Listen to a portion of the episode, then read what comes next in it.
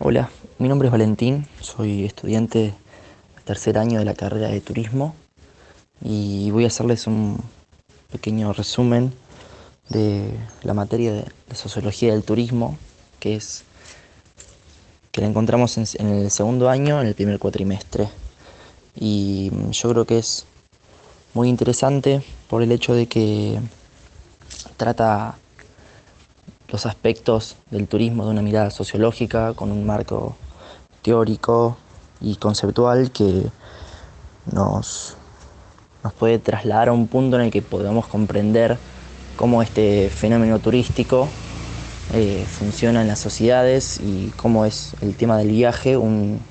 elemento intrínseco de la sociedad humana. Entonces eh, yo creo que, nada, es muy interesante porque aborda este fenómeno social,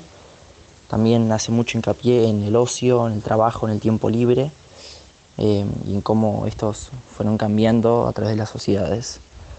Eh, la materia consta de cuatro unidades, la primera habla de la introducción al pensamiento sociológico, la segunda da, da una idea sobre la transformación en el mundo del trabajo y su impacto en el ocio y en el tiempo libre, Em, también sobre el turismo como agente de cambio social.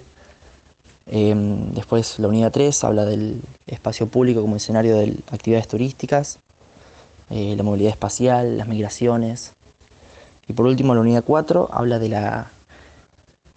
de la impresión del desarrollo de las tecnologías sobre la actividad turística desde la perspectiva sociológica. Em, así que bueno, nada, la materia yo creo que tiene textos muy interesantes que no tienen otras materias y que esta, nada, te permite abrir un poco la cabeza en, el, en este aspecto que por lo menos a mí me interesó mucho. Em, y bueno, son cuatro unidades, se toman dos parciales que para poder promocionar tenés que aprobar los dos con ocho o más hay un, parcial recuperatorio por si alguno de los dos no fue aprobado. Y también para poder regularizar y promocionar em, hay que tener tres de cuatro trabajos prácticos